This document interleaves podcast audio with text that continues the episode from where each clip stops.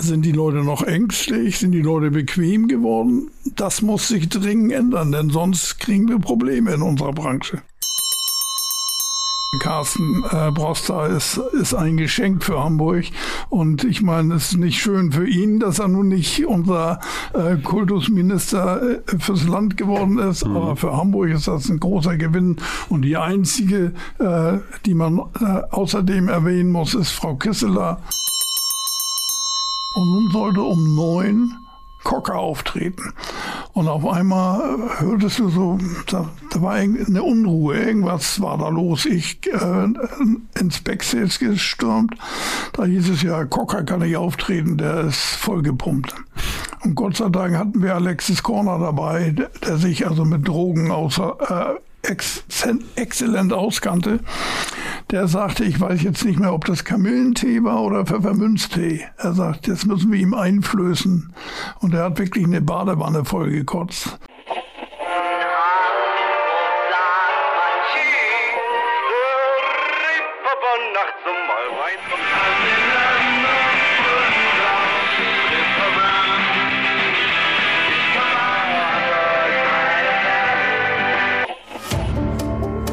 Gute Leute. Das Hamburg-Gespräch mit Lars Meier. Jetzt. Heute ist bei mir zu Gast Carsten Jahnke. Moin, moin. Moin, moin. Du bist 1937 in Hamburg geboren, bist Konzert- und Tourneeveranstalter, ausgezeichnet mit der Senator Biermann-Ratchen-Medaille der Stadt Hamburg und dem Deutschen Jazzpreis und Vater von zwei Söhnen. Das musikalische, kulturelle Leben geht wieder los. Die ersten Festivals stehen an. Würdest du jungen Menschen weiterhin raten, in die Musikbranche zu gehen? Also quasi das zu machen, was du auch gemacht hast? Ja, unbedingt. Es gibt keinen interessanteren Besuch als Konzertveranstalter zu sein, weil man sein Leben lang mit jungen Leuten zu tun hat. Und äh, das als alter Knochen ist das zum Beispiel schon mal ein ganz großer Vorteil. Geht dir das denn auch immer noch so, dass du dich teilweise überhaupt gar nicht altersgerecht tatsächlich verhältst, weil du eben wirklich mit so viel Jugend und Jugendkultur zu tun hast? Ja, also man, man kommt sich natürlich komisch vor, wenn du in einem, wenn du im Mojo Club bist und der äh, nach dir älteste ist 30. Äh, aber das kommt immer auf die Musik an. Das, also ich, äh, ich bin auch oft bei Konzerten, wo man sagt, das habe ich ja schon vor 20 Jahren gehört, ist praktisch nicht besser geworden. Warum dieser Hype? Aber äh, ich bin nach wie vor sehr interessiert und äh, gehe in, in viele Konzerte. Das war ja nun leider zwei Jahre lang praktisch nicht möglich. Ist es denn so, dass du trotzdem auf diesem sehr, sehr langen Weg, den du gegangen bist, mal so, eine, so einen Musikbereich verloren hast, weil du sagst, oh nee, das ist, das ist mir alles zu wild, zu schnell, keine Ahnung, ich weiß nicht, Punkkonzerte hast du, glaube ich, nicht organisiert. Aber reichlich. Ja? Ja, also wir hatten ja zum Beispiel wie hießen sie? Nein, nein, nein. Ja. Damals, äh, da haben sie Molotow-Cocktails geworfen uh. und so weiter. Das war noch, das Sehr waren, wilde Zeiten. Das waren noch runde Zeiten. Mhm. Aber sowas, da wird es jetzt nicht mehr hingehen auf so ein Konzert. Nein, also es ist natürlich so, dass man im Laufe des Alters äh, den Kontakt zu den ganz jungen Bands verliert, weil das eine Musik ist. Du hörst lieber natürlich die Musik, die, die du gerne hörst. Aber da wir ja ein exzellentes Team haben, äh, unterstütze ich natürlich meine, meine jungen Booker und gehe auch ab und zu zu solchen Konzerten. Wie würdest du denn jetzt den Zustand der Hamburger Musikbranche nach zwei Jahren Pandemie oder zweieinhalb Jahren Pandemie äh, beschreiben? In, also also das macht mir schon Sorgen, äh, denn im Augenblick ist ja etwas passiert, was wir alle nicht hundertprozentig erklären können. Denn wenn man heutzutage eine neue Tournee auf den Markt wirft, es sei denn, es ist eine Teenie-Band, läuft der Vorverkauf nicht gut. Mhm. Also ich habe da ein super Beispiel, mein alter Freund Pat Messini, der ja 76 hier im Pö entdeckt worden ist und seitdem veranstalten wir ihn. Der hatte jetzt wieder ein ausverkauftes Konzert in der, in der Leisthalle, aber die Tour war gebucht 2019 für 2020. Und das waren ursprünglich acht Städte und diese acht Städte waren alle mehr oder weniger ausverkauft. Dann haben wir verschoben von 20 auf 21, haben vier Städte dazugenommen und dann nochmal verschoben auf 22 und diese vier neuen Städte, da war das beste Ergebnis 400. Also der gleiche Künstler also was ist da passiert? Sind die Leute noch ängstlich? Sind die Leute bequem geworden? Das muss sich dringend ändern, denn sonst kriegen wir Probleme in unserer Branche. Liegt das am Alter der Zuschauer? Weil du hast gerade gesagt, jüngere Künstler funktionieren ganz gut. Also, äh, also reine Teenie-Bands, die mhm. laufen nach wie vor. Ja. Also äh, exzellent meine ich. Was sind denn so die, ähm, ich sag mal, gibt es noch so eine Band oder eine Sängerin oder Sänger, den du persönlich noch quasi entdeckt hast, wo du dich auch gegen deine Kolleginnen und Kollegen in der Firma irgendwie durchgesetzt hast? Wer, wen könntest du da so nennen? Naja, zuletzt? Mein, mein, äh, meine große Entdeckung oder Entdeckung klingt immer so, äh, mhm. äh, war Hermann van Ween. Mhm. Äh, damals bekam ich einen Anruf von einem Kumpel, der mich ganz aufgeregt anrief und sagt, du musst sofort nach Holland fahren. Ich habe da gestern einen Künstler im Fernsehen gesehen. Sowas gibt es nicht. Der heißt Hermann van Ween. Und dann hat man sich so erkundigt. Äh, der war damals, äh, die Polydor war schon interessiert, aber es gab noch keine Platte. Und äh, dann hat mich der Manager eingeladen zu einem Konzert ins Kongresszentrum Den Haag. Und ich, ich kann kein Wort Holländisch. Ich hatte meine Frau mit, den Andreas Odenwald, der damals beim Stern arbeitete, und einen Kollegen. Und wir kannten alle, haben nie was von Hermann van Ween gehört und waren sowas von begeistert nach der Show. Und dann habe ich den, äh, das war 78, äh, nach Hamburg geholt. Oder das war eine Tour von drei Tagen. Also Köln, äh, Sendesaal, Kapazität 600. München, Theater an der Brianner Straße, Kapazität 250. Und Hamburg Schauspielhaus, Kapazität 1100. Und alle drei Städte waren ausverkauft. Und ich glaube, äh, behaupten zu können, die Leute, die bei dem ersten Konzert von Herrn Wien waren, äh, werden immer noch kommen, weil das war ein Phänomen. Der Junge ist ein exzellenter Sänger, ein großer Tänzer, ein fantastischer Musiker und ein sehr, sehr netter Mensch. Und wir machen immer noch, ähm, äh, wir haben gerade eine Tour laufen, das sind noch immer an die 100 Städte. Boah. Und äh, wo würdest du sagen, was wäre so jetzt zuletzt ein Künstler gewesen, wo du dich für stark gemacht hast? Das, äh, das, war Gregory Porter, aber da gehörte nicht viel zu, denn wenn man den einmal gehört hat, weiß man, der, äh, das ist ein Phänomen. Mittlerweile Stammgast auf dem Elb Jazz Festival und auch gerne, glaube ich, auch im Stadtpark. Also ne? äh, es ist, da ist er schon zu teuer geworden, oh. weil, äh, weil, letzten Endes äh, wir machen da lieber Tourneen, denn im Rahmen eines Festivals äh, ist der Betrag dann zu hoch. Ja. So, wir steigen mal ein äh, in Hamburg. Es ist ja das Hamburg-Gespräch. Wir kommen zu deinen Lieblingen. Welches ist deine Lieblingskneipe? Ja, da muss ich dich enttäuschen. Ich bin nie in meinem Leben in irgendwelchen Kneipen gewesen. Verrückt. Ja, wirklich. Ich, äh, also ich, ich trinke nicht gerne, also ich trinke keinen Schnaps. Mhm. Ich trinke kein Bier. Mhm. Ich bin halt Rotwein-Freund. Äh, also lieber eine Weinbar oder so. Ja, aber auch das nicht. Äh, lieber äh, kaufe ich mir den Wein selber und, und trinke ihn auf der Terrasse mit Freunden.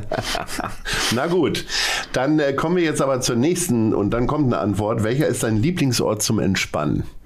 Das ist eigentlich meine Terrasse in meinem Haus in Bellingsbüttel. Mhm. Aber entspannen kann man, also nicht weit von mir entfernt ist dieser fantastische Ohlsdorfer Friedhof, den man mhm. im Augenblick ein, einfach besuchen muss, weil diese Rhododendren, äh, das sind ja drei Meter hohe äh, äh, Büsche, die einen begeistern. Und äh, das Alstertal, das sind natürlich alles äh, Plätze, da, äh, da würden andere Leute äh, von träumen. Ja. Äh, welches ist dein Lieblingslied über Hamburg? Ja, also ich muss fairerweise geschehen, ich kenne eigentlich nur Hamburg, meine Perle. Ja. Das habe ich so oft gehört, dass man auch sagen kann, das, das war schon immer ein gutes, guter Song, nur damals war der HSV noch erste Liga. Das heißt, ich höre heraus, du bist auch tendenziell eher HSV-Fan, äh, denn St. Pauli-Fan, denn die Stadt teilt sich ja im Grunde so in braun-weiß und äh, den Farben des HSV. Das ist ja mein, äh, mein, mein Trauma, denn wir sitzen ja nun mitten in St. Pauli. Ja, gegenüber mein, vom Stadion sogar. Ja, ja, und mein allererstes Spiel, was ich gesehen habe, war HSV gegen Eimsbüttel 1945 im Roten Baum. und seitdem bin ich HSV-Fan. Und eine Zeit lang sind wir da mit dir auch sehr gut gefahren. Stell dir vor, du wärst Eimsbüttel-Fan damals geworden. Dann würde es deinen Verein jetzt gar nicht mehr geben wahrscheinlich. Ne? Ja, also ich glaube, das ist immer noch der größte, äh, also mitgliedermäßig ja. der größte Hamburger Verein. Aber du hast recht, fußballmäßig damals, äh, das endete mit dem mit den Gebrüder Manja. Das war in okay. den in den 40er, äh, 50er Jahren. Und aber ich bin, äh, bin ich gehöre nicht äh, nicht zu den Leuten, die sich meinetwegen freuen, wenn St. Pauli verliert. Also ich finde das äh, grandios, äh, die Entwicklung von St. Pauli und ich gönne denen alles erdenklich Gute. Gehst du mal über die Straße rüber, da auch mal zum Spiel, wenn es dich juckt oder? Ja, also aber selten. Ich äh, gehe auch kaum noch zum HSV, weil das ist irgendwie immer, der Aufwand ist einfach zu hoch, bis, ja. man, bis man da rauskommt und wieder weg und so weiter. Ne? Welcher ist dein Lieblingsplattenladen? Äh, also ich kaufe leider in letzter Zeit bei, äh, wie heißt es, JVC oder JPC? Ja, JPC. J, ja. Mhm. und da wird man bestens bedient und kriegt eigentlich alles. Naja, wir können ja noch ein paar analoge Plattenläden nennen. Da gibt's Groove City, da gibt's Michelle Records. Aber genau. ein Mann wie du, der mit so vielen Musikern zu tun hat, hat die natürlich wahrscheinlich alle signiert, kriegt er die überreicht von den Musikerinnen und Musikern. Ne? Das ist äh, in der Tat richtig. und dann sind es auch noch golden wahrscheinlich manchmal. Ja, also wir haben einige goldene hängen, ja. ja. Stimmt. Äh, welcher ist dein Lieblingsimbiss? Ja, wenn ich äh, von einem Lieblingsimbiss sprechen muss, dann dieser hier am Pferdemarkt. Diese Curry. Äh, genau, Schorsch. Ja, ja, genau. Ja. Also das, äh, also ich komme da bestimmt. Also nicht regelmäßig, aber ab und zu und die Qualität ist seit, ich würde sagen, mindestens 25 Jahren gleich gut. Ja. Ähm, wir haben gerade so Lachs über goldene Schallplatten gesprochen. Man kriegt ja so als Konzertveranstalter manchmal auch eine hingestellt. Äh, du hast viele andere Preise auch bekommen. Hast du da so einen Trophäenkeller, wie andere einen Partykeller haben oder was passiert damit? Also so schlimm ist es nicht, aber ich habe so einige Preise, die stehen bei mir auf dem Sideboard. Ja. Äh, was hat das für dich für eine Bedeutung? Bist du glücklicher, wenn, äh, wenn eine schwarze Zahl unter äh, einem Konzert steht, sprich du hast Gewinn gemacht, oder wenn du für so etwas auch noch eine Auszeichnung bekommst? Also ich glaube, äh, es ist äh, doch interessanter, äh, eine sch schwarze Zahl zu schreiben, denn eine Auszeichnung, also ich weiß ja, was ich leiste, also ich brauche dafür keine Auszeichnung. Du bist ja in Hamburg geboren, ähm, bist zwischendurch im Krieg in äh, Lübeck äh, oder bei Lübeck ja äh, hast gewohnt oder gehaust, sage ich mal sogar ja eher. Ne? Ähm, gibt, wenn ich jetzt auf die Hamburg-Karte gucken würde, in welchen Stadtteilen hast du schon überall gelebt oder bist du sehr konstant und hast die letzten 30 Jahre in Wellingsbüttel zugebracht? Nein, nein, also ich startete so, sozusagen in Ohlsdorf, das ist die Ecke, wo der Rübenkamp in die Fußballerstraße ja. Äh, mündet. Dann äh, haben meine Eltern sich ein Haus in äh, Sasel gekauft. Ich möchte nur noch mal erwähnen, das war 1954 für 19.000 D-Mark. Äh, das äh, das war aber trotzdem für uns damals eine Summe, die wir uns nicht vorstellen konnten. Denn mein Vater war Lehrer und er verdiente 200 Mark im Monat. Und davon haben wir, ich habe noch eine Schwester, also mhm. vierköpfige Familie, wunderbar leben können. Mhm. Also insofern äh, hinken immer diese Preisverhältnisse. Ja. Dann, äh, also in Sasel, dann äh, bin ich, habe ich geheiratet, bin ich nach Eimsbüttel gezogen in den Heusweg und äh, als dann der zweite Sohn geboren wurde, meinte meine Frau, wir müssten hier weg. Und dann haben wir das Glück gehabt, in äh, Wellingsbüttel ein Haus zu bekommen. Und seitdem, allerdings die letzten, seit 1970, äh, wohne ich in dem wunderschönen Stadtteil Wellingsbüttel. Seitdem fährst du einmal quer durch Hamburg täglich. Ja, äh, aber, ist das etwas, was dich nervt und du dem Verkehrssenator auch, wie viele sagst, Mensch, jetzt krieg mal bitte deine ganzen Baustellen in den Griff, oder? Ja, aber ich meine, normalerweise fahre ich ja mit öffentlichen Verkehrsmitteln. Das ist jetzt nur, nur bei, bei äh, in der Corona-Zeit war ich sowieso nur zweimal äh, die Woche in der Firma und da bin ich dann meistens. Ich habe äh, leider einen Freund verloren, der mich immer gefahren hat, mhm. Henry Lemke. Äh, und seitdem fahre ich halt mit dem Taxi und äh, da muss ich dir recht geben. Also äh, es gibt ja eigentlich gar keine Gegend mehr, wo nicht gebaut, äh, wo nicht irgendwie an der Straße gebaut wird. Und man hat oft das Gefühl, ja, es, äh, es ist zwar eine Baustelle, aber man sieht kaum jemanden, der da arbeitet. Ja, das ist kein Klischee. Ich glaube, es ja. ist tatsächlich so. Ja. Äh, wenn du jetzt so häufig mit dem Taxi fährst, hast du dann auch immer den gleichen Taxifahrer oder ähm, bisher nicht, kennen die dich dann immer wieder oder? Nee, also bisher nicht, aber das sollte man sich vielleicht äh, ja. Kann, man kann ja auf der App kann man so einen Stammfahrer äh, ja, kann man sich genau, äh, ein Stammfahrer ist gar nicht schlecht. Ja und äh, also ich nutze ja tatsächlich, wenn ich dann Taxi fahre, tatsächlich die Zeit zum Telefonieren und merke manchmal, ich weiß gerade gar nicht, wo ich bin. Äh, wie machst du das? Guckst du dann die Alster entlang oder bist du da auch schon am Arbeiten? Nee, also ich bin auch in der Regel am Telefonieren. Äh, das kommt natürlich manchmal drauf an, aber äh, es, es lässt sich gut telefonieren im Taxi, ja. Stimmt. Du hast natürlich wahnsinnig viele Geschichten erlebt mit Künstlerinnen und Künstlern. Dafür würde diese Stunde wahrscheinlich überhaupt nicht ausreichen. Ähm, ich würde aber zunächst erstmal äh, gerne wissen, ähm, Künstler schicken dann ja so Bühnenanweisungen und Cateringpläne und so weiter irgendwie zu. Das war wahrscheinlich äh, in deinen Anfängen noch alles sehr harmlos und ist dann wahrscheinlich in den 80ern, 90ern äh, zu einer Endlosliste geworden. Was sind denn so die verrücktesten Wünsche und auch äh, von wem natürlich gewesen? Du kannst ja jetzt alle Namen nennen, weil du wirst ja niemanden mehr verärgern. Nee, das stimmt. Aber aber ich muss fairerweise gestehen, also äh, so wirklich extreme Bühnenanweisungen kann ich mich nicht daran erinnern, denn ich bin ja der Meinung, es hat sich insofern geändert. In meinen Anfängen konntest du froh sein, wenn du nach dem Konzert noch irgendwo ein Mineralwasser bekamst. Und dann äh, ist man auf die vernünftige Idee gekommen, die Künstler vernünftig zu bewerten. Denn letztendlich, die sollen ja ein gutes Konzert abliefern. Und da entstanden die ersten Catering-Firmen, die man teilweise mit auf Tourneen haben. Und ich habe ja zum Beispiel zwei Tourneen gemacht mit El Jarreau und der NDR Big Band. Und da ist das herrlich, wenn, sie, wenn man eine Catering-Firma dabei hat, weil jeder Künstler äh, oder jeder Musiker hat irgendwelche äh, Probleme und jeder kriegt sein Essen. Das finde ich auch alles okay. Ich erinnerte leider nicht mehr, welche Band das war. Da stand allen Ernstes drin eine mexikanische Limonade. Und äh, man macht ja zuerst den Anruf und keiner sagte, gibt's hier nicht. Und da haben wir dann einfach gesagt, die lassen wir einfach weg, da wird auch nichts passieren. Und es passierte natürlich auch nicht. Und äh, bei Buddy Guy waren wir immer, der, der wollte diesen, diesen teuren Cognac, äh, also den gibt es den 5 Sterne und den 7 Sterne. Mhm. Und also der 5 Sterne kostete meinetwegen 90 und der 7 Sterne kostete irgendwie 220.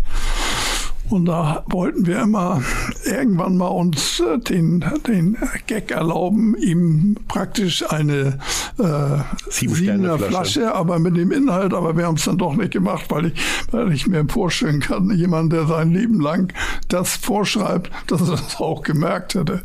Ja. Das, äh, aber ich meine, das war eine Flasche und das ist, äh, und manchmal gibt es so extreme Rotweinwünsche, wo man dann auch sagen kann, sorry, tut mir leid, kann ich ich nicht besorgen. Besorgt ihn euch selber und dann bringen die ihn halt mit. Und also heute kriegt man ja wahrscheinlich von überall her alles irgendwie organisiert. Aber genau. ich glaube, die Wünsche sind auch wieder harmloser geworden, weil solche Wünsche ja auch sehr schnell im Internet stehen und dann nicht so richtig positiv ja, auf ja, die Künstlerin einwirken. Ich, ich habe das ja mal erlebt mit Jackson Brown. Hm. Damals gab es ja noch diese äh, Lochstreifen-Telexe. Und Margret, meine Schwester, die machte das Ticketing. Und Dagmar Vierjahn von der Bildzeitung kam gerade rein und holte sich irgendwie zwei Freikarten. Und da sah sie dann so ein irrsinnig langen Streifen und äh, äh, meine Schwester lachte über die, das war eine Bühnenanweisung von Jackson Brown. Und ich meine, was sollst du machen? Du kannst, ich weiß ja, du kannst, äh, darfst auf keinen Fall der Presse sowas geben, aber die steht daneben. Also hm. die hat das, und das war dann in der Bildzeitung. Und da der Manager, der ist, der ist praktisch ausgeflippt. Ich hatte äh, Hausverbot in meinem eigenen Stadtpark. Ich bin natürlich trotzdem hingegangen, weil der kannte mich ja nicht von Ansehen. Ja. Und äh, aber jetzt äh, schreibt zum Beispiel Jackson Brown selber, der Stadtpark ist die schönste Bühne, auf der er je gespielt hat. Also. Gab es denn sonst noch mal so richtig äh, Beef mit Künstlerinnen und Künstlern über Lappalien oder größere Dinge? Meistens streitet man ja übers Geld wahrscheinlich. Also übers Geld streitest du eigentlich nie mit dem Künstler, weil mhm. das ist ja der Vorteil. Ja, oder stellvertretend das Management dann. Ja, aber das ist ja dann vorher, der, ist, der mhm. Manager ist ja nicht dabei. Mhm.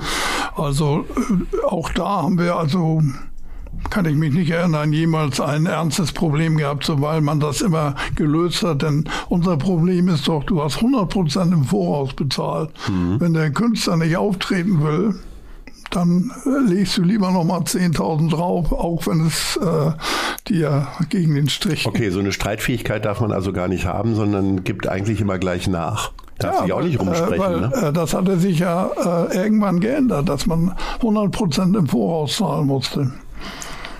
Wenn du denn, äh, du hast ja gesagt, am Anfang gab es noch so die Zeiten, äh, da haben die Musiker noch Mineralwasser bekommen, dann kamen die Catering-Firmen. Oftmals geht man mit denen ja auch essen, irgendwie, ob jetzt nach dem Auftritt oder am Abend zuvor. Gibt es denn so das muss ja gar nicht dein Lieblingsrestaurant sein, äh, sondern eher so Orte, wo du gerne hingegangen bist, weil das einfach praktisch war, weil die vielleicht auch ein Clubzimmer hatten oder wie auch immer. Wo bist du mit den ganzen Größen immer so gerne hingegangen? Also ich gehe hier in Hamburg gerne ins Hendrix. Mhm. Das ist also eine abwechslungsreiche Küche. Mhm. Äh, die haben vernünftige Speisekarten, die die Künstler auch lesen können. Also auch auf Englisch? Auch auf Englisch. Mhm. Und äh, also das war eigentlich immer, immer gut. Und äh, manchmal äh, kommen die Künstler an und sagen, gibt es hier meinetwegen Vietnamesisches oder sonst was, dann geht man halt dahin. Aber äh, es ist, ist, seltener geworden durch die, äh, durch die Catering-Firmen, denn mhm. äh, gegessen haben die Künstler. Ja. Haben die denn sonst mal äh, besondere Wünsche auch in Bezug auf Hamburg gehabt? Ich hörte mal die Geschichte, dass Ding immer sehr gerne direkt vom Flughafen in Rotlichtetablissements sich hat bringen lassen. Also das kann ich insofern nicht bestätigen, weil wir haben ja die allererste Police-Tour gemacht. Mhm. Da war ja nun... Äh, in der 70er in der Markthalle ja, oder wo war ja, das? das mhm. Da war Sting ja noch unbekannt. Er hatte mhm. vorher in, schon ein Konzert in, da gab es einen Club in Wandsbek. Ich habe mhm. vergessen den Namen. Und einer meiner äh, äh, Kumpels war da und sagte, du, also den solltest du dir unbedingt äh, holen. Und das ist uns dann auch gelungen. Und das war eine Drei-Tage-Tour. Da mussten wir aber ein, ein Konzert absagen, weil Sting hat eine ziemlich komplizierte Gesangstechnik. Mhm. Ich erinnere, als er mal im, äh, im Rockpalast auftrat, da saß mein damals Zwölfjähriger mit seinem Kumpel äh, Nachbarsohn vom, vom Fernseher und der Vater, Hals-, Nasen- und Ohrenarzt, kam rüber, sieht also praktisch Sting in Großaufnahme und sagt, der Mann hat Schwierigkeiten mit der Stimme. Also, das, äh, also damals mussten mhm. wir also ein Konzert absagen. Und da wir ja nun schon 100 Prozent im Voraus bezahlt hatten, sagte der Manager, ja, wir verschieben das. Und es wurde verschoben um anderthalb Jahre. Aber das Geld war natürlich in England. Und damals tat das noch weh. Ja. Ähm, wenn wir schon über Restaurants gesprochen haben, gibt es so äh, Lieblingshotels von Künstlern? Also das ist äh, eigenartig. Äh, ich habe zum Beispiel erlebt bei Diana Crawl, äh, das war jetzt nicht in Hamburg, sondern die wollte unbedingt in München, ich glaube, das war der Bayerische Hof oder so. Oder? Mhm. Und wir hatten aber ein anderes Hotel. Und da haben wir gesagt, okay, also ich würde dir empfehlen, da auch hinzugehen, aber selbstverständlich buchen wir dich im Bayerischen Hof, aber den Rest in dem anderen Hotel. Und hinterher äh, hat sie dann ganz kleinlaut zu meinem Tourleiter gesagt, aber ich glaube, ich wäre doch lieber in das andere Hotel gegangen. Manchmal haben die, glaube ich, falsche Informationen. Nur wenn ein Künstler sagt, er möchte in das Hotel, dann bucht man das Hotel. Ne? Ja, wobei der Bayerische Hof ja kein schlechtes Hotel nein, ist. Nein, nein, nein. Aber, aber, aber, was ist es denn in Hamburg so, wo, wo die Leute automatisch, ist dann eher Atlantik oder vier Jahreszeiten oder doch ein, so ein Hidden Champion? Also vier Jahreszeiten habe ich äh, noch nie eine Band untergebracht. Okay. Also und äh, Atlantik auch selten. Also wir hatten eigentlich immer äh, so unsere speziellen, also jetzt im Augenblick das Scandic ist so ideal. Du gehst direkt äh, von der Bühne, gehst direkt in dein Hotel. Da freut sich unser Freund Steffen Seichter, der Direktor. Okay. Ja, das ist auch ja, wirklich ist schön. Das ist ein super Hotel.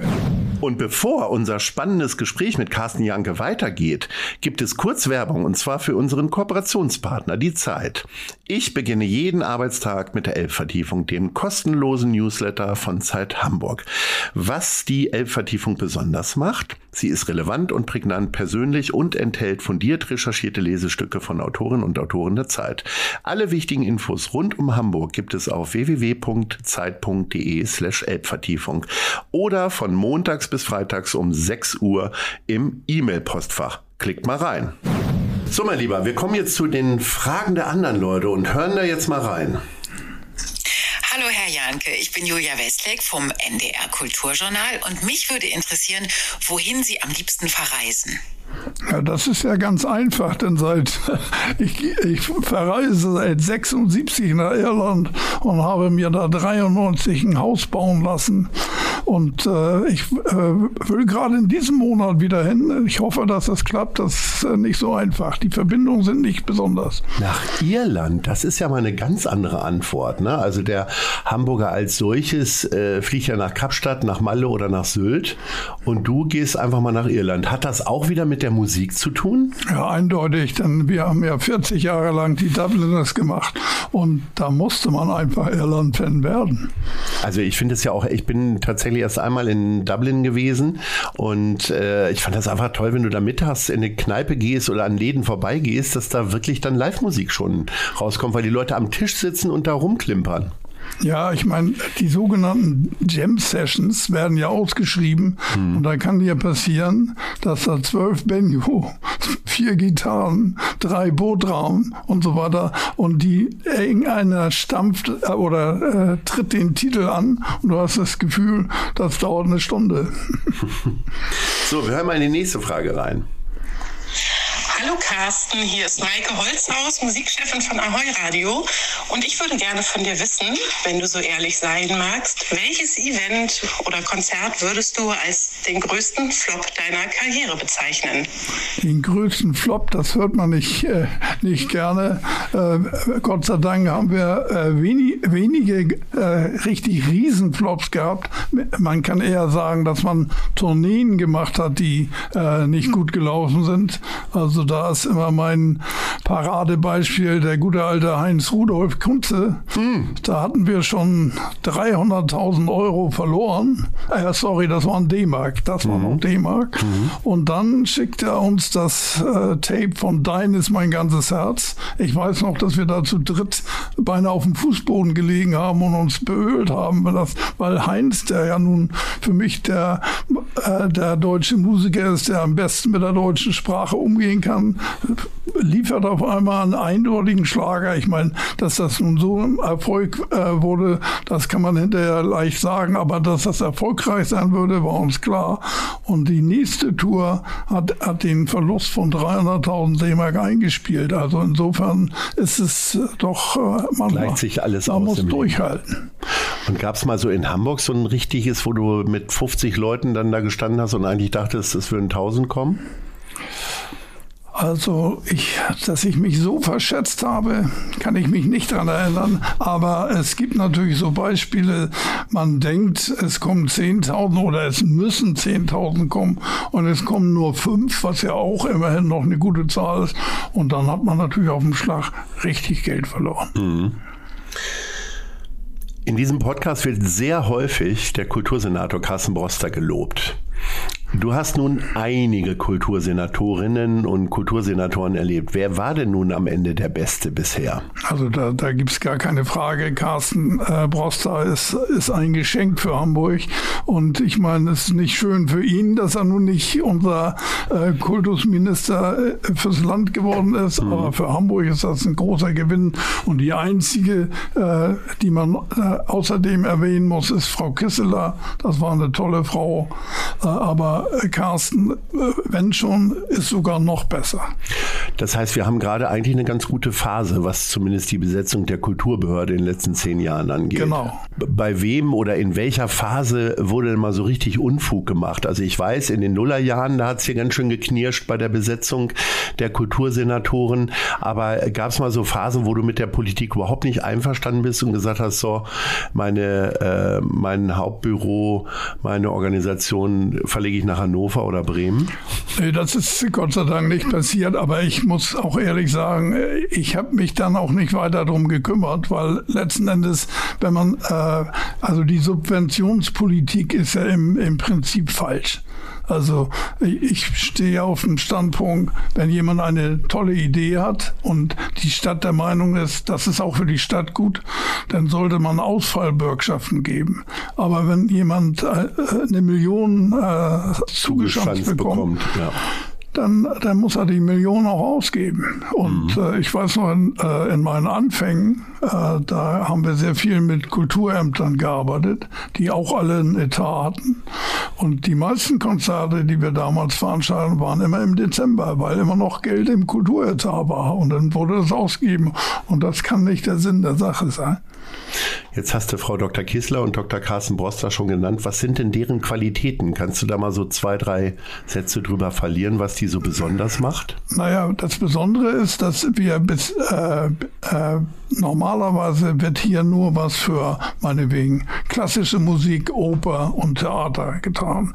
Und äh, wir wurden freundlich, aber bestimmt abgelehnt. Aber heutzutage, wenn man sich mit Carsten trifft, ihm äh, vorschlägt das und das, dann gibt es eine klare Antwort. Äh, denn ich kann ja, ich habe ja kein Problem damit, wenn jemand sagt, dafür haben wir keine Tar. Äh, aber das möchte ich doch klar und deutlich hören und nicht so, ja, wir kümmern uns drum und dann hörst du nichts wieder. Also ich finde, äh, das Gute ist, dass man mit, äh, mit Carsten kann man Tacheles reden. Also da braucht man nicht um heißen Brei herumreden und das finde ich sehr positiv.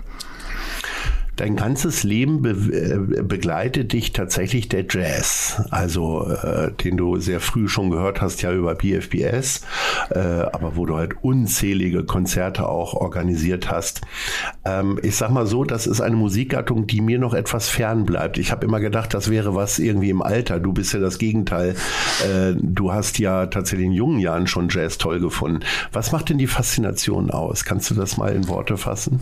Ja, also ich, ich bin ja leider leider kein, äh, kein Musik, äh, äh, sagen wir Kritiker, hab, Fachmann. Ja, ich, ich habe ja Musik nicht studiert. Ja. Also ich kann nur sagen, es gibt keine vielseitigere Musik als Jazz.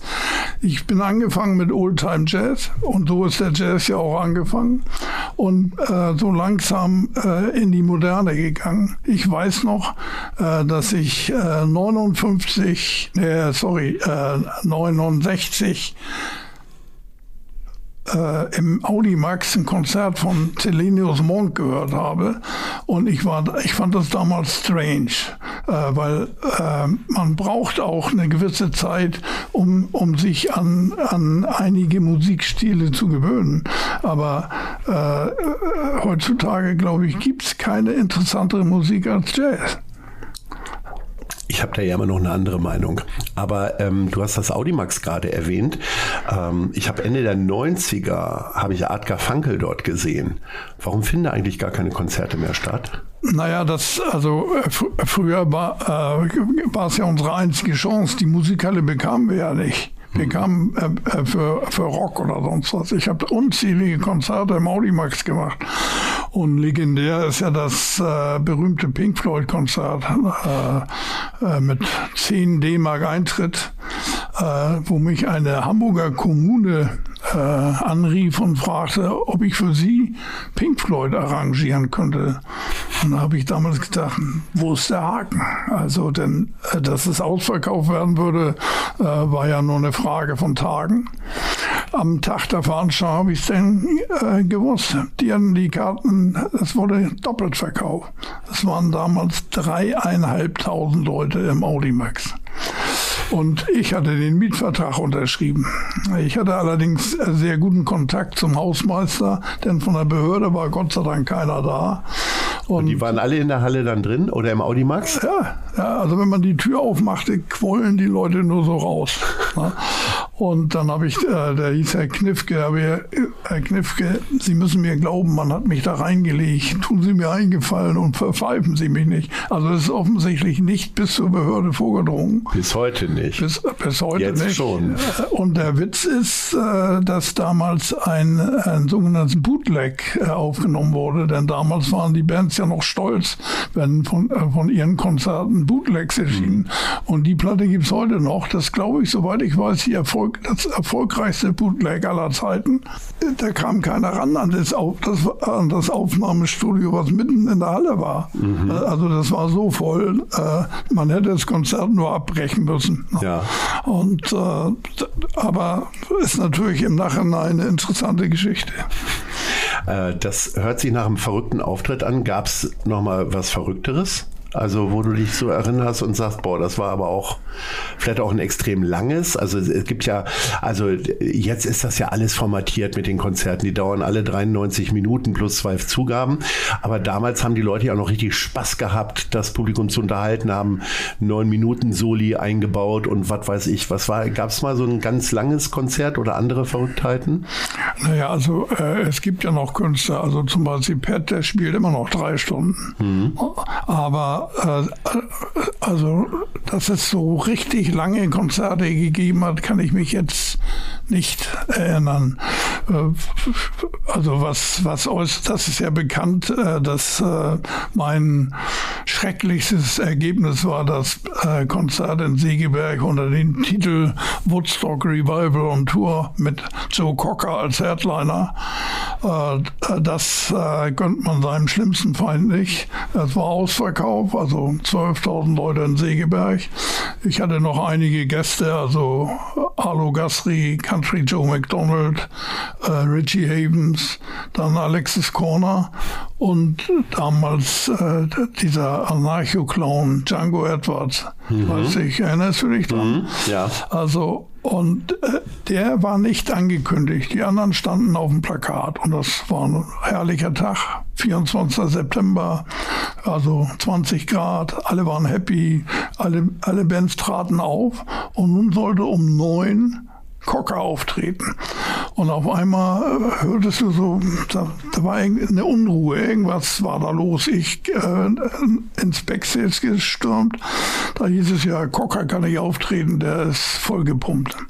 Und Gott sei Dank hatten wir Alexis Corner dabei, der, der sich also mit Drogen außer, äh, exzellent auskannte, der sagte, ich weiß jetzt nicht mehr, ob das Kamillentee war oder Pfefferminztee. Er sagt, jetzt müssen wir ihm einflößen.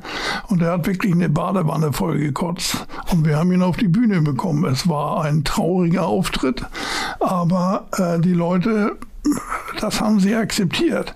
Du kannst nicht als Veranstalter um neun auf die Bühne gehen und sagen, Freunde, Joe Cocker kann leider nicht auftreten, denn ein paar Tage vorher war die Lorelei abgefackelt worden, weil Grace Slick nicht auftrat. Also da altert man um Jahre. Das Problem mit dem Auftreten oder Nicht-Auftreten hatte ja auch ein sehr berühmter deutscher Entertainer, Harald Junke, der ähm, vor allen Dingen ab den 90ern mit seinen Alkoholexzessen viel Schlagzeilen gemacht hat, der aber, wie ich finde, wirklich ein ganz, ganz toller Typ war, der wirklich großartig äh, äh, geschauspielert hat und Musik gemacht hat. Hast du mit dem auch mal Berührung gehabt? Ja, ist so witzig. Ich habe äh, immer in meinem Leben kleine äh, Schallplattenfirmen gehabt. Und äh, ein Label hieß Happy Bird, mit dem, äh, mit dem grimmigsten Vogel als Label, äh, den du dir vorstellen kannst. Und da haben wir eine Platte produziert, Harald Junke singt Bellmann.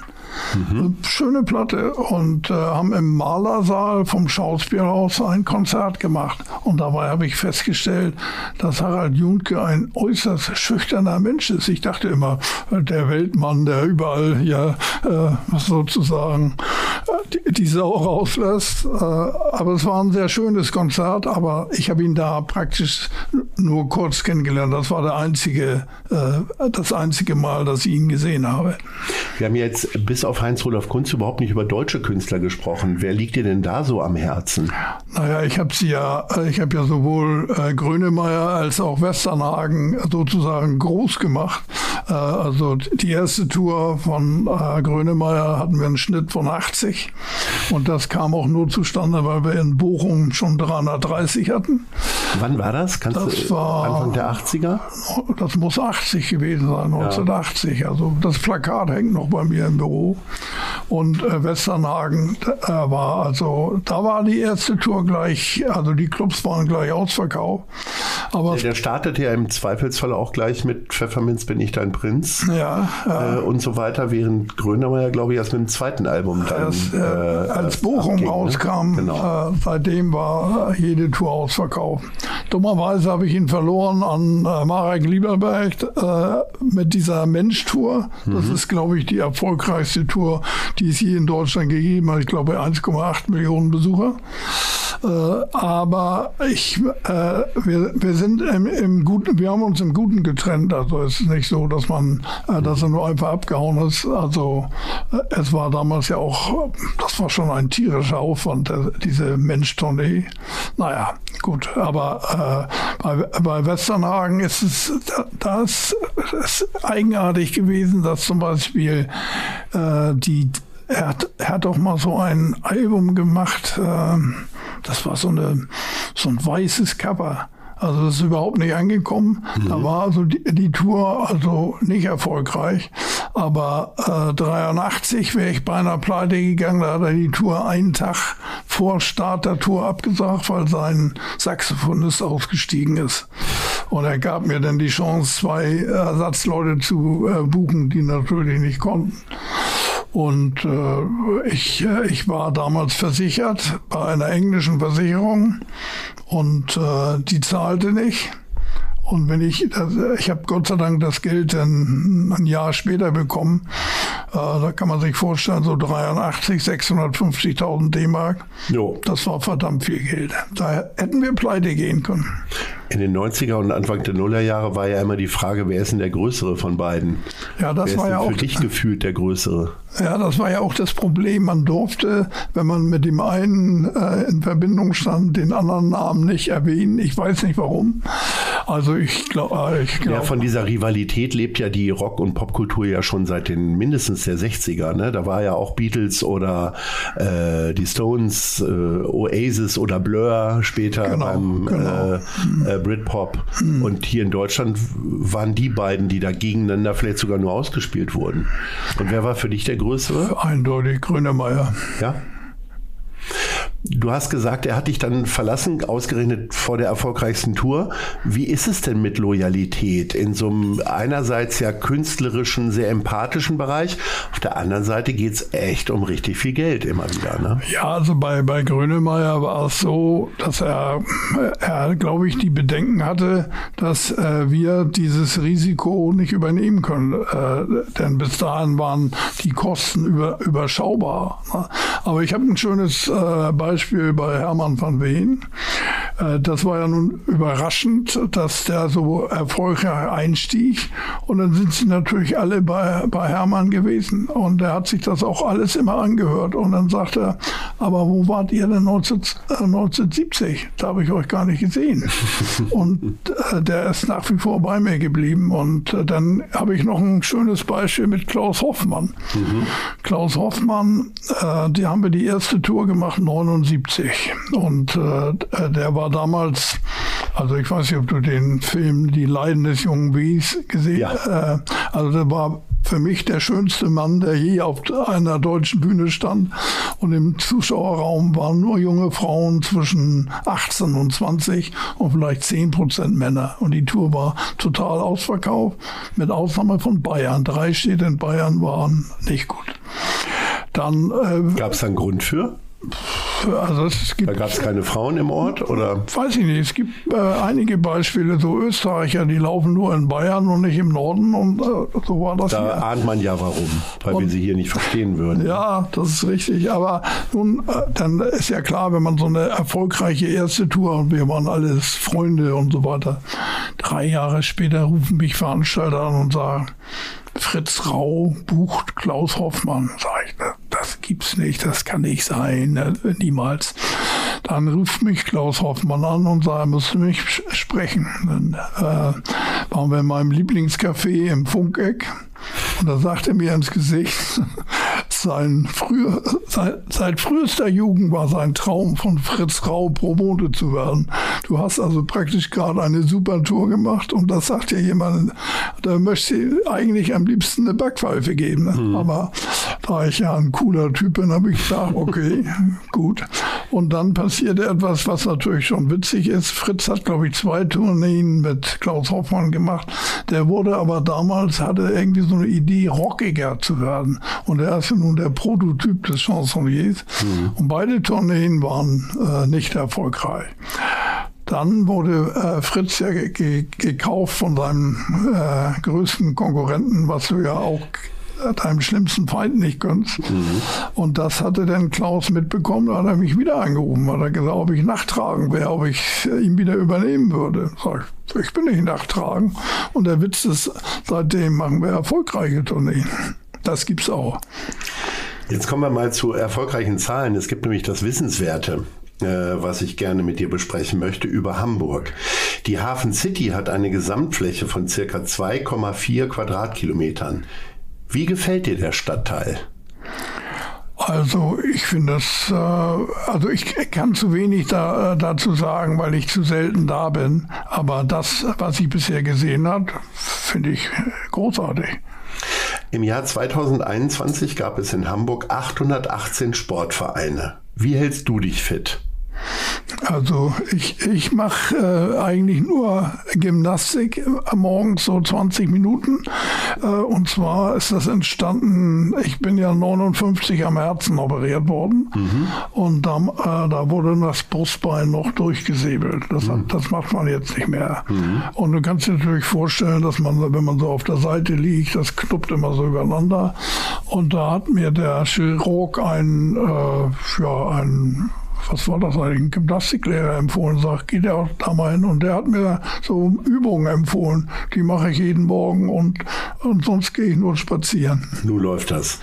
Die Alster ist insgesamt 56 Kilometer lang. Was war dein längster Spaziergang? Mein längster Spaziergang. Sind wir mal von Hamburg nach Lübeck gegangen oder so in den Nachkriegsjahren, weil du es musstest, weil du nicht oder irgendwas anderes längeres?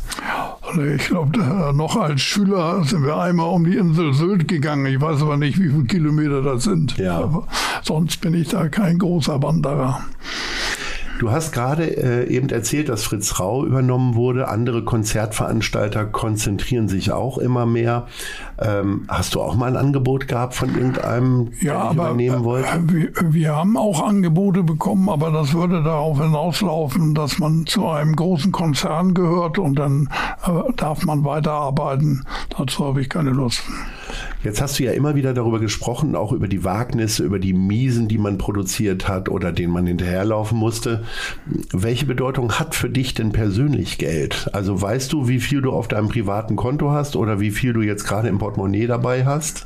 Also ich bin ja leidenschaftlicher Barzahler. Ich, das weiß ich also, was ich im Portemonnaie habe. Mhm. Ich äh, achte nicht so sehr auf meine Konten. Also ich würde mal sagen, jeder braucht Geld, aber Geld ist für mich, äh, war für mich nie entscheidend. Ich habe immer, äh, wenn ich mich äh, um Künstler gekümmert habe, wenn der Künstler mich interessiert hat, dann habe ich äh, mit ihm gearbeitet. Wenn nicht, äh, also scheiterte es nie an Geld. Jetzt ist ja ähm, Musik für sehr, sehr viele Menschen, du machst die ja damit glücklich, ein Hobby. Beziehungsweise eine Freizeitgestaltung. Äh, was hast du denn als Hobby, wenn es nicht Musik ist? Du wirst natürlich trotzdem sagen Musik, aber es gibt ja sicherlich noch andere Bereiche.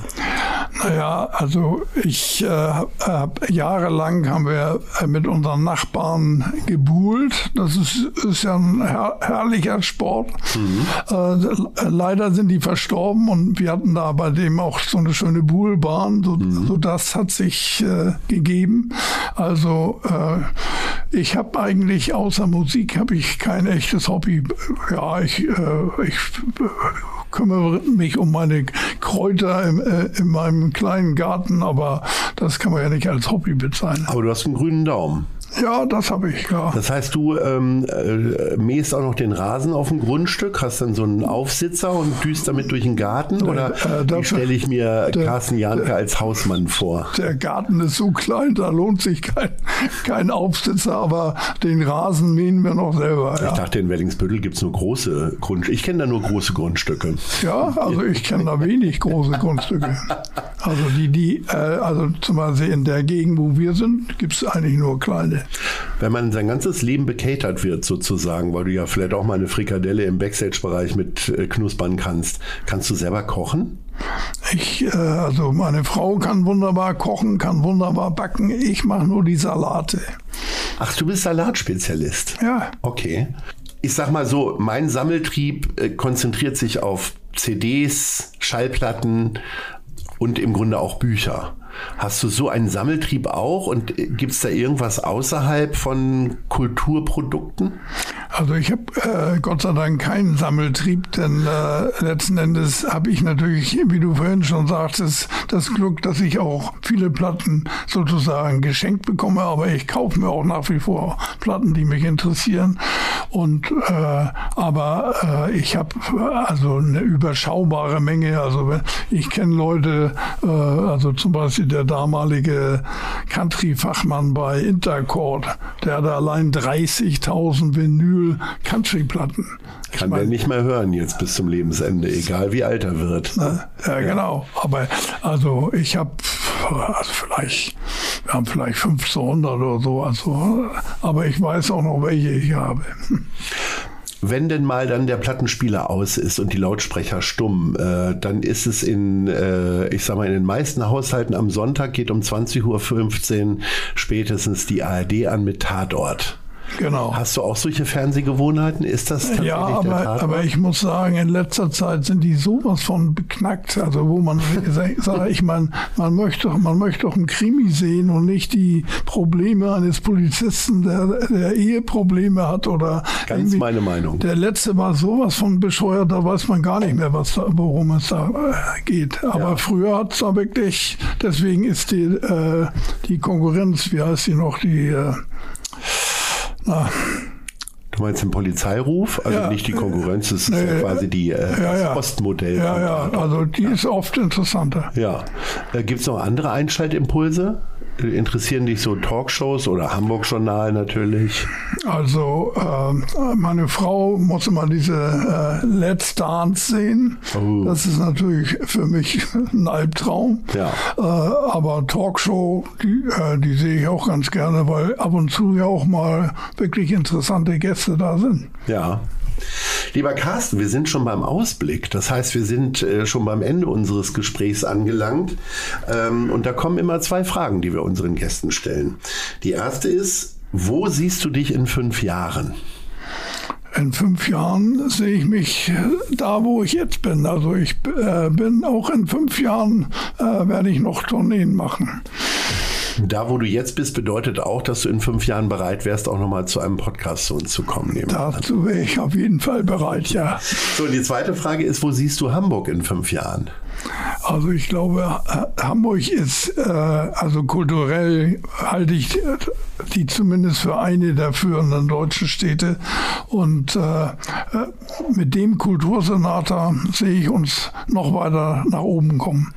So viel Lob für Carsten Broster. Ich bin gespannt, wann hier mal jemand Kritik äußert. Höchstens am Musikgeschmack. Wobei Country ist auch nicht so weit von Jazz entfernt. Ne? Kannst du dich auch noch für erwärmen. Ne? Also äh, Country, also wollen wir so sagen, ich, ich bin ja immer in Irland und irische Country-Musik ist das totale Grauen. Das ist, da äh, tropft der Schmalz, also wirklich, da muss man eigentlich einen Topf unter das, äh, unter das Radio halten, weil das ist so grauenhaft. Und ich erinnere, ich habe mal für Mervyn Con in Frankfurt ein zweitägiges Country Festival gemacht. Und da war auch die irische Abteilung, obwohl ich ja nun wirklich Irland-Fan bin, da, äh, da musste ich gehen. Während, äh, also Wayan Jennings und äh, Willie Nelson und äh, wir haben unzählige Konzerte mit Johnny Cash gemacht. Das war ja eigentlich der einzige erfolgreiche ja cool. Country-Sänger in Deutschland. Ja, ja. Lieber Carsten, wir können noch weiter quatschen, das merkt man. Äh, das tun wir auch, aber wir machen das Mikrofon jetzt aus und okay. schicken unsere Hörerinnen und Hörer jetzt dahin, wo sie äh, hingehen möchten, ob zum Kühlschrank, ins Bett oder wann auch immer sie das hören. Alles Liebe, Carsten, einen schönen Konzertsommer und Daumen gedrückt. Wir sehen uns in fünf Jahren wieder. Ich denke aber schon vorher. Ja, vielen Dank. Tschüss. Tschüss. Das war Gute Leute. Das Hamburg-Gespräch mit Lars Meier. Von der Gute-Leute-Fabrik, der Szene Hamburg und dem Zeitverlag. Folgt dem Hamburg-Gespräch als Podcast auf allen bekannten Streaming-Plattformen. Jeden zweiten Montag neu.